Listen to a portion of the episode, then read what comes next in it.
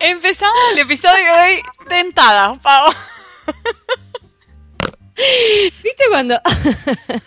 ¿Sabes por qué me encantó? Porque viste esos, eh, hay un montón de, sitios de gramática español y qué sé yo que te dicen la importancia de una coma, ¿no? Y te dicen si no pones la coma se caga el significado de lo que quiere decir. Bueno, encontramos un igual. Sí, vamos. Había uno que decía algo así como vamos a comer abuela. Y si no ponías la coma, era que ibas a comer a la abuela. Ibas a comer a la abuela, tal cual. la importancia de la coma. Bueno, acá pasó algo similar con un titular en un periódico, no sé, de un pueblo, no sé dónde. Ni, de Kansas, Kansas. En Kansas. Léelo vos, Mari, que tenés una pronunciación tan linda. Oh. Léelo, por favor, a ver qué dice no lo puedo, no lo puedo hacer con pronunciación de Kansas igual, ¿eh? Pero dice, newspaper humiliated by missing hyphen in hilarious headline fail. Ok, se olvidaron un guion, señoras y señores. ¿Qué dice el titular? El titular dice... El titular dice, students get first... Perdón que me da mucha risa. Student get first hand job experience.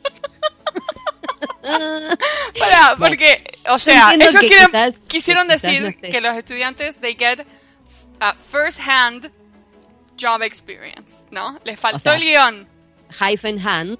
First Entonces quedó como un first hand job. Claro, quedó como first. quedó como first hand job.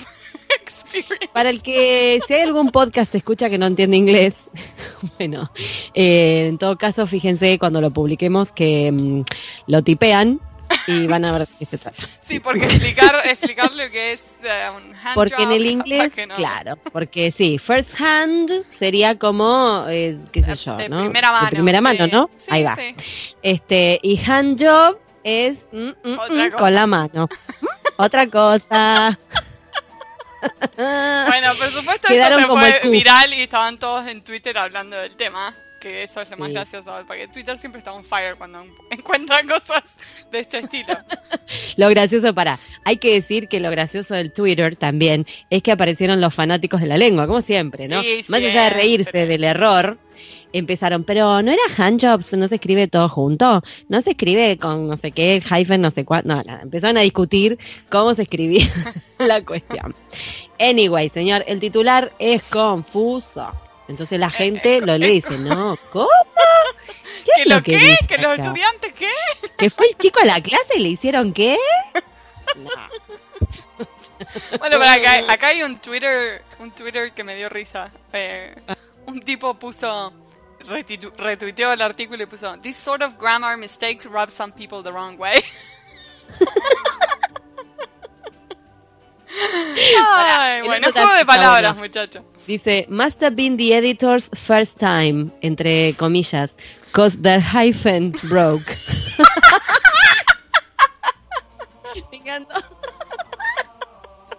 Es muy bueno, es, muy, bueno. En breve lo van a ver posteado en nuestra, en nuestra red, seguramente. Ay, la importancia, de, la importancia de un guion. ¿Eh?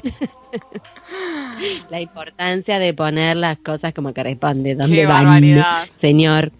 Eh, pongámonos serias, por favor. Vamos a ponernos serias, porque hoy tenemos una, una, entrevista muy interesante de algo que no habíamos hablado prácticamente nada en el podcast todavía, muy poco, que es de la, lengua de señas.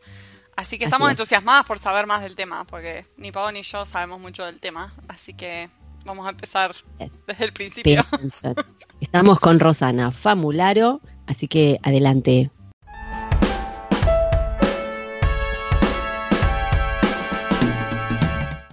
Hoy estamos con Rosana Famularo. Rosana se dedica a la enseñanza del francés lengua extranjera y a la interpretación en LSA, lengua de señas argentina, guion español. Actualmente coordina la Comisión de Intérpretes de Lengua de Señas de la ATI, de la Asociación Argentina de Traductores e Intérpretes, que todos conocemos. Se desempeñó como ilsa.e, así se dice, supongo que sí, ¿no? ilsa.e, intérprete de LSA y español en el INAP, el Instituto Nacional de la Administración Pública, y el INADI. Entre 2011 y 2013 participó del equipo de ilsa.e que estuvo a cargo la interpretación simultánea de los mensajes del Poder Ejecutivo Nacional. Entre paréntesis las cadenas. Fue formadora de traductores e intérpretes en la UMSA de Buenos Aires, en la carrera del traductorado público de francés, y en las tecnicaturas universitarias de intérpretes de lengua de señas español en la Universidad Nacional de Cuyo y Universidad de la República en Mendoza y Montevideo, respectivamente. Coordina talleres de capacitación continua, es autora de numerosos artículos y publicó los siguientes libros. Despejar X, interpretación en lengua de señas y lengua oral, en Montevideo, Uruguay, y Medio Cielo, la historia de la Asociación Argentina de Sordomudas en Buenos Aires.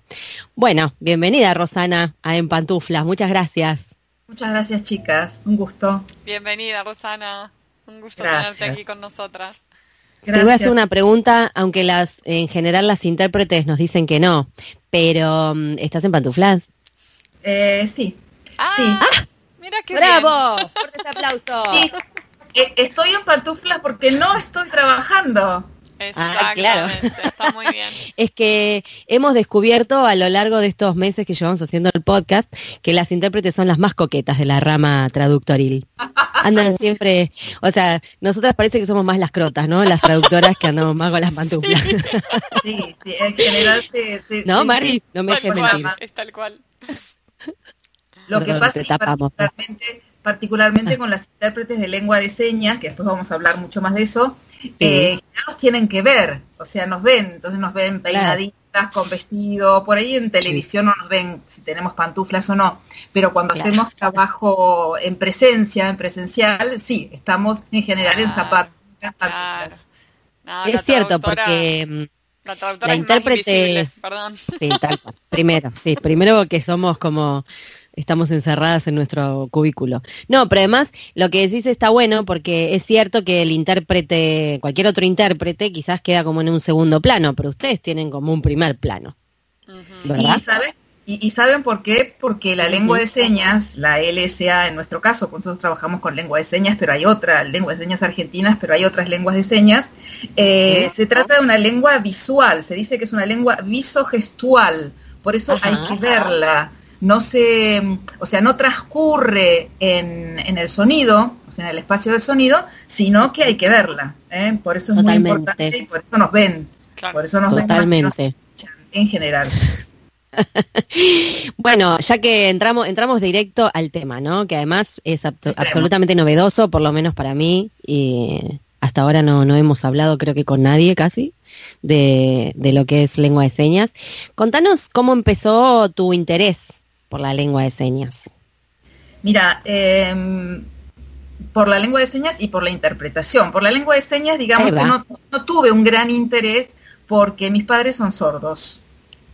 Entonces, la lengua de señas argentina es mi lengua materna. Mis padres me hablaban en lengua de señas y yo hablaba en español con el resto de la familia. O sea que para mí dedicarme a la interpretación vino después. O sea que lo ten, claro, esto, es como dijiste, tu lengua materna lo sabes desde chiquitita. Wow. Exacto, aprendí después a interpretar en serio, con todo lo que implica ser intérprete, dedicarse a la traducción y demás, mucho tiempo después y por una, por otra vía, que fue el francés. Yo llegué a la interpretación de lengua de señas casi por el francés. Porque claro. Eh, me formé en francés y dio la casualidad que empecé también a trabajar, bueno, trabajaba, así, ayudaba a interpretar cuando se necesitaba, porque digamos que hoy por hoy, ahora parece que fuera el boom de los intérpretes de lengua de señas.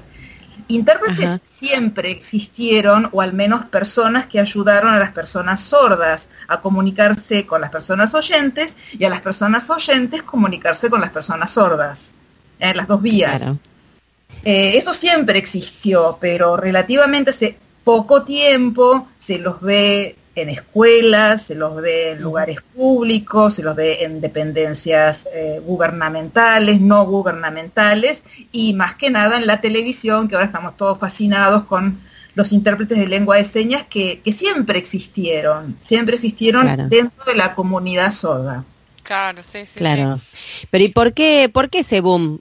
Decís? O sea, ¿qué, qué pasó para que, ahora estuviera esté más visible? Pregunto, no tengo idea. ¿eh? Cosas. Pasaron muchas cosas. El interés en general por las lenguas de señas, el interés lingüístico para ver si realmente era una lengua o eran gestos y cada uno hacía lo que quería. Las investigaciones en lengua de señas son bastante recientes porque son de la década del 60 en Estados Unidos y en Argentina a partir de los fines de la década del 80.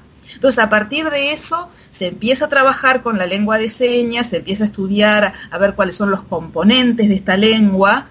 Eh, como ya les dije, es una lengua visogestual, que son, cuáles son los elementos que se repiten, como en una lengua, como en la, en la fonología de una lengua vocálica, cuáles son los elementos de la fonología de la lengua de señas.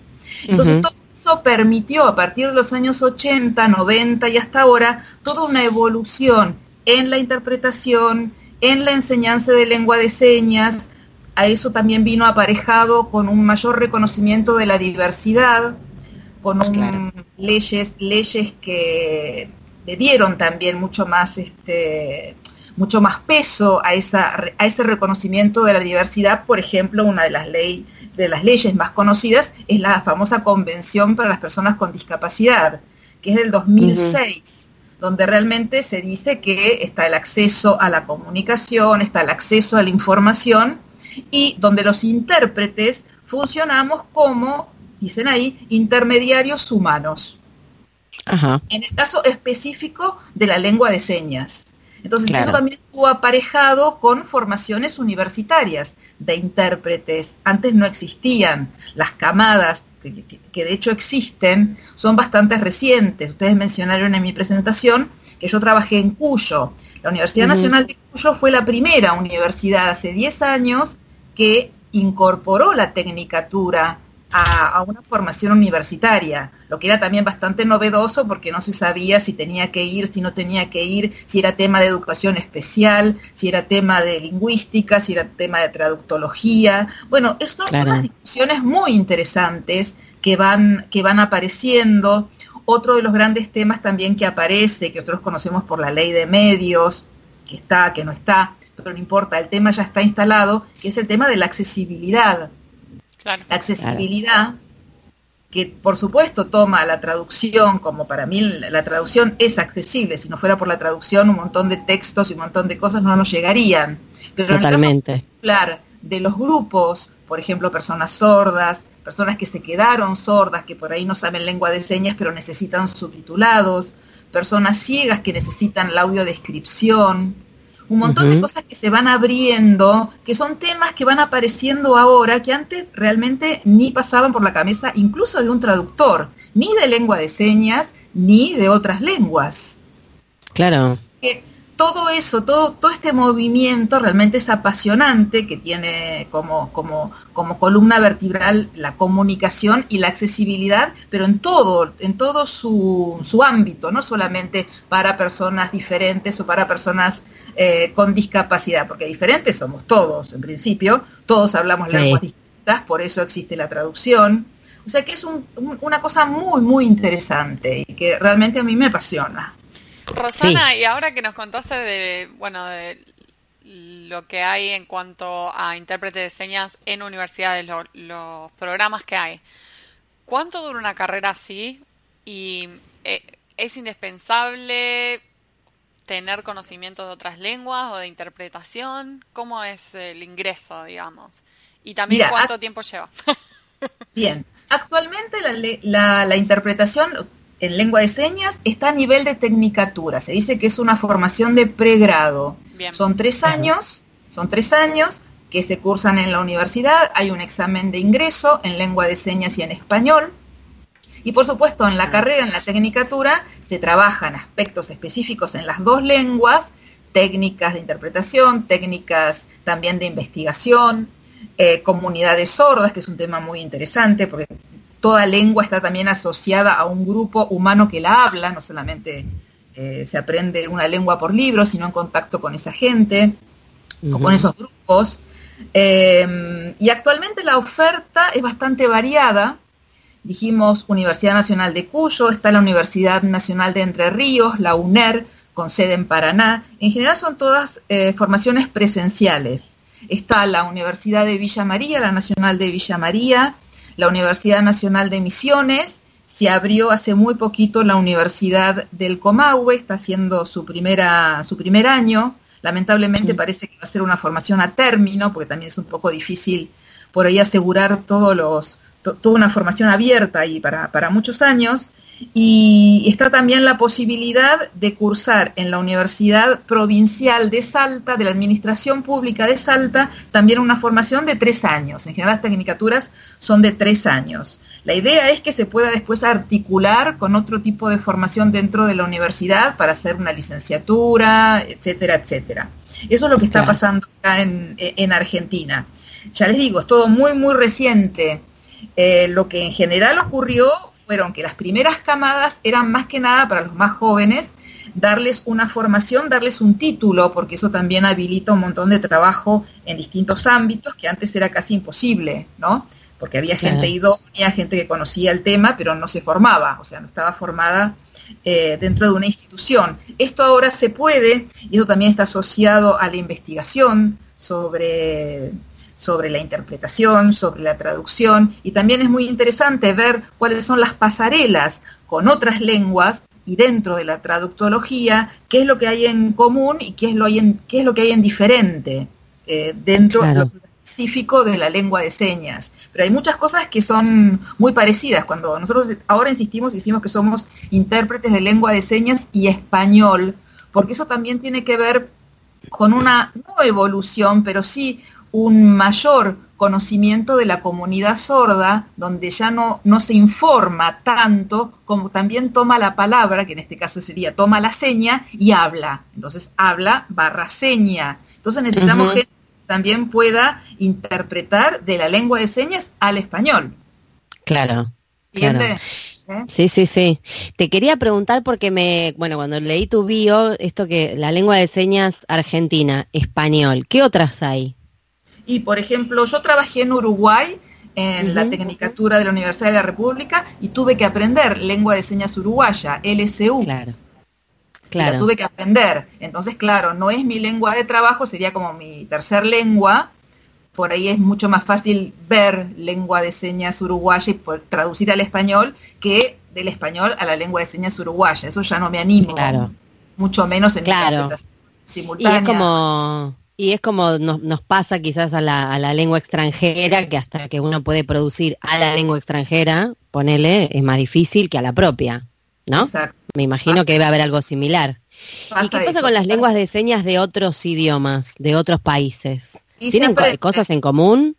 Algunas cosas sí, o sea, son los mismos elementos, que es esto de la dirección de las manos, de la, de la, forma de los cuerpos, no sé. Actualmente nosotros podemos referirnos a algo que vimos y, y todos, si lo digo, lo vamos a recordar, la intérprete del presidente de Brasil. ¿Vieron cuando asumió presidente que se veía al costado, porque ya no era el cuadradito, sino la intérprete de lengua de señas Ay, Bueno, después me la perdí. La voy a buscar, la voy a buscar.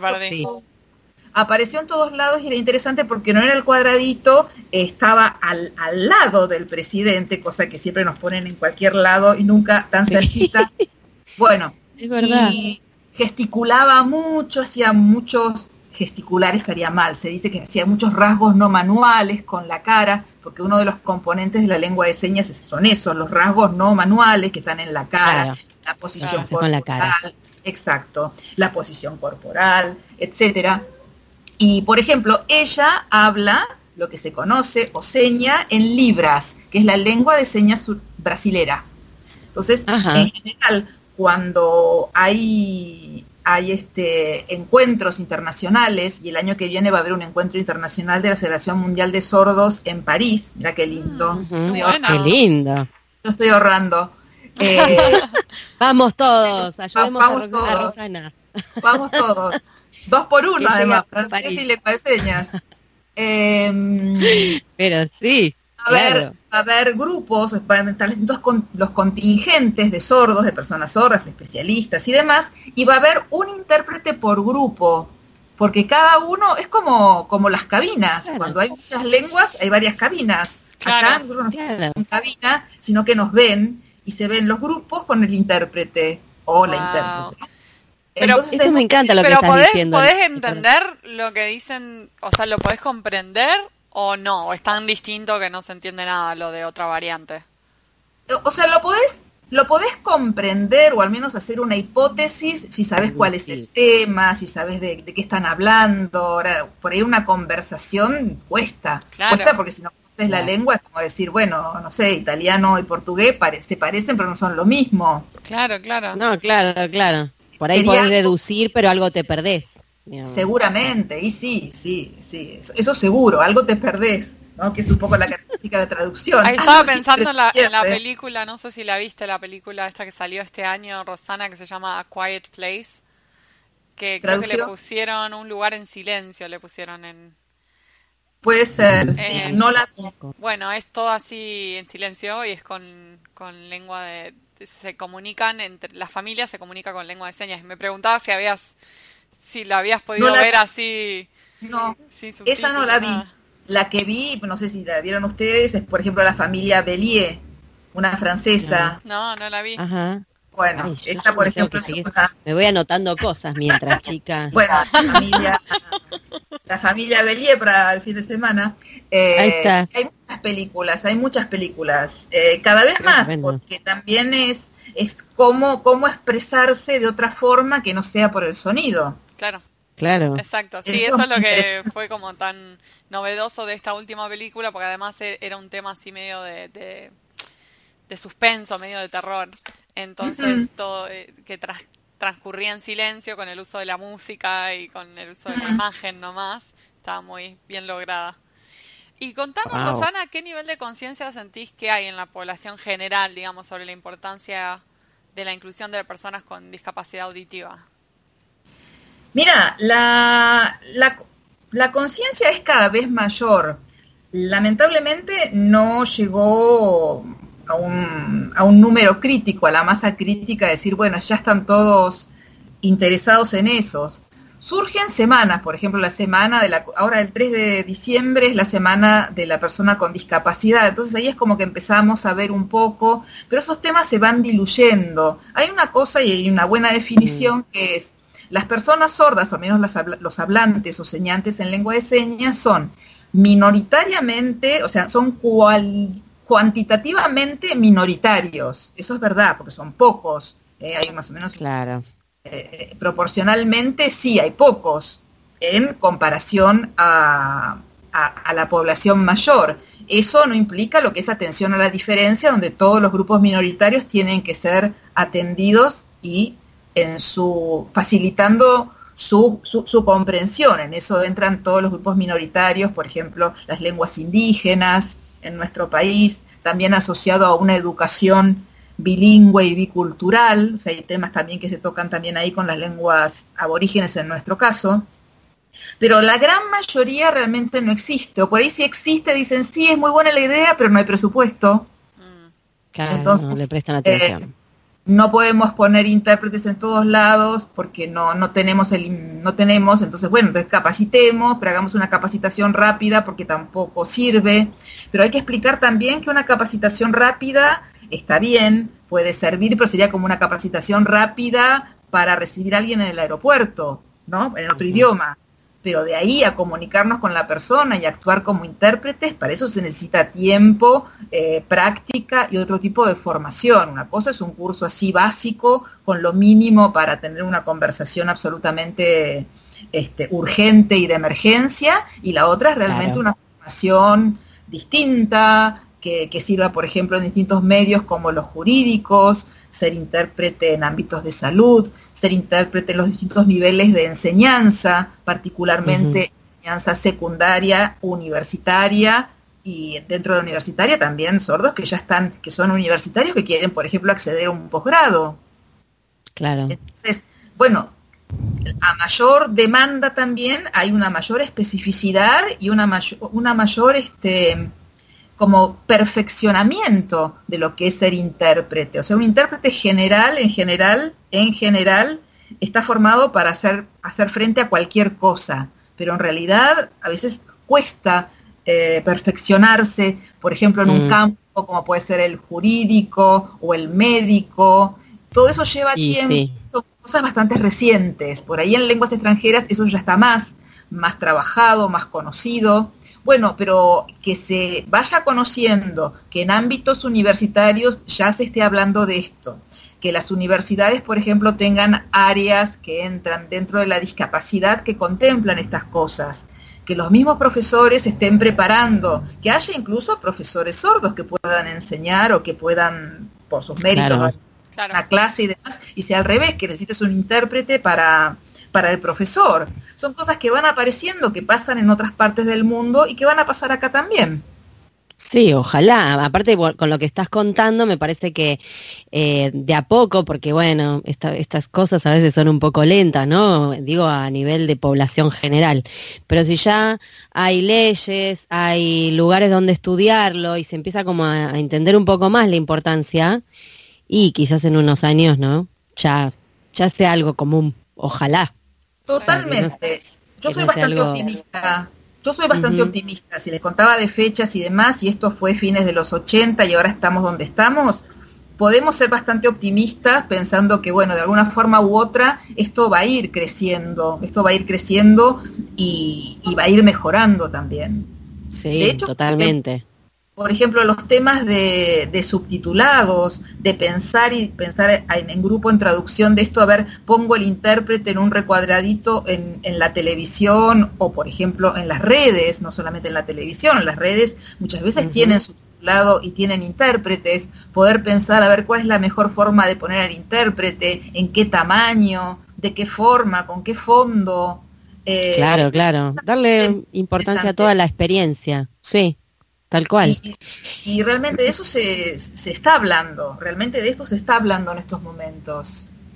¿Cómo, o sea, eh, porque vos esto que nos decías, digo, vos eh, conviviste con la lengua de señas toda tu vida, por una cuestión de cercanía familiar, pero alguien que no, que no conoce nada de nada de nada, suponete, y empieza a estudiar o a querer perfeccionarse, ¿cómo, cómo organizás esto de lo que decías vos? Eh, también juntarse con las personas que manejan esa lengua. ¿No? tener una carrera, ¿tienen algún tipo de materia que es, no sé, eh, ir a, las, a una asociación, encuentros, ¿no? ¿Cómo se, se maneja eso? E, en general, para empezar, todas las carreras tienen profesores sordos. O sea, todas ah, las carreras de interpretación tienen profesores sordos. Así que tienen el primer contacto de ahí, decir, bueno, a ver, si, si funciona lo que estoy aprendiendo o no funciona, si sirve o no sirve. Entonces tenés al profesor, alguien preparado para guiarte, es como tener, qué sé yo, un, nativo en otra lengua, en el caso de inglés, suponete, o de francés, que siempre tuvimos algún, ¿cómo se llama? Un, ¿Cómo era? Lector, me sale lector en francés.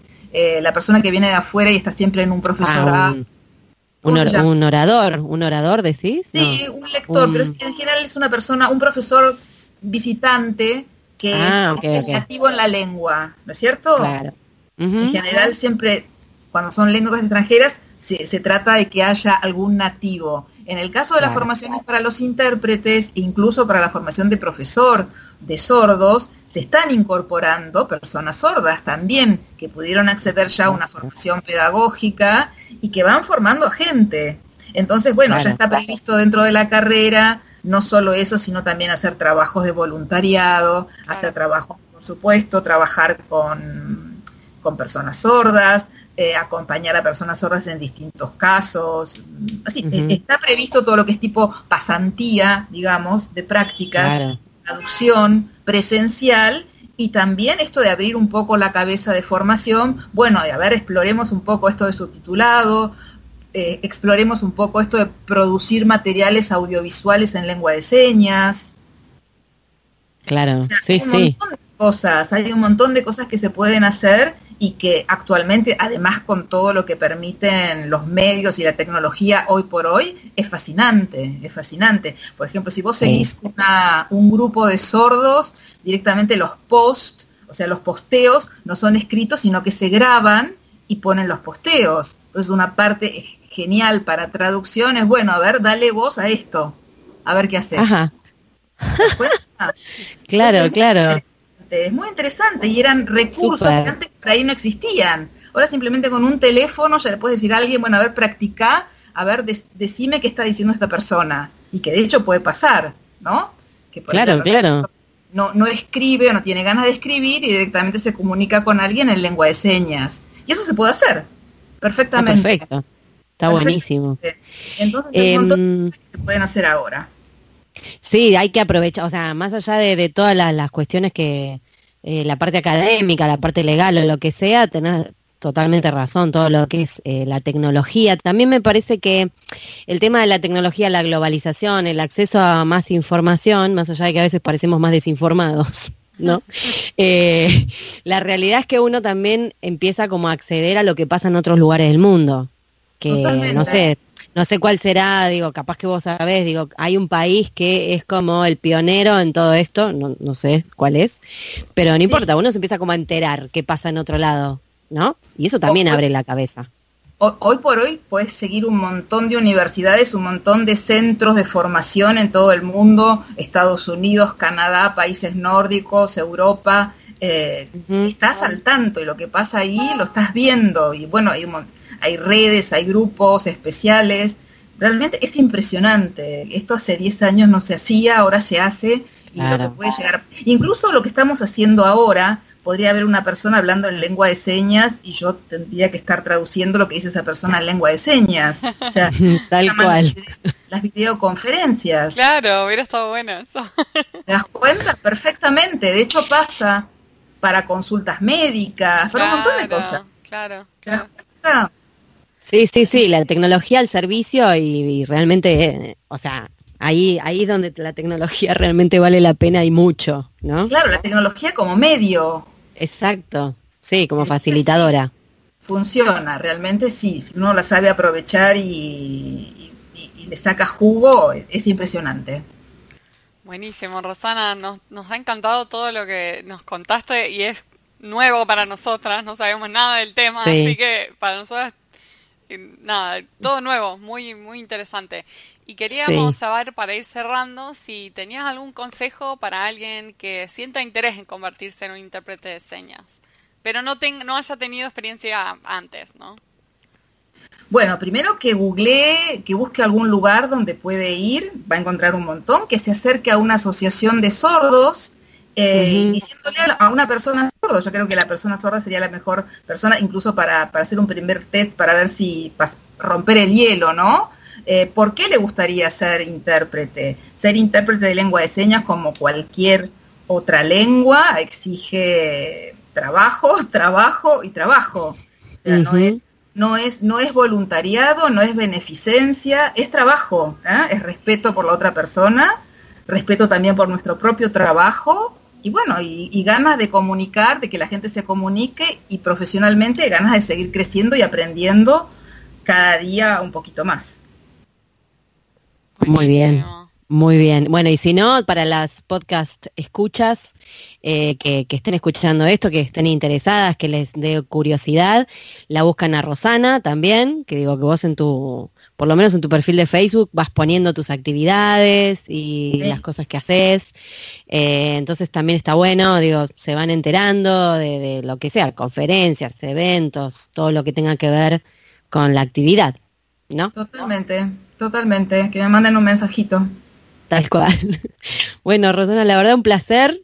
Em, te agradecemos un montón este tiempo que te juntaste con nosotras para charlar y muy interesante el trabajo que haces eh, y yo también soy optimista, soy como vos. Yo creo que en unos años esto ya va a ser, ojalá, digo, pienso que, que puede ser moneda corriente, que ya no va a ser una cosa viste, que, ay, ay, uy, pusieron un intérprete de señas hoy y nunca más, ¿no? o sea, que estén en todos lados. Esperemos que así sea. Ojalá. Muchísimas gracias, chicas, un placer. Gracias, gracias a vos. Un beso enorme.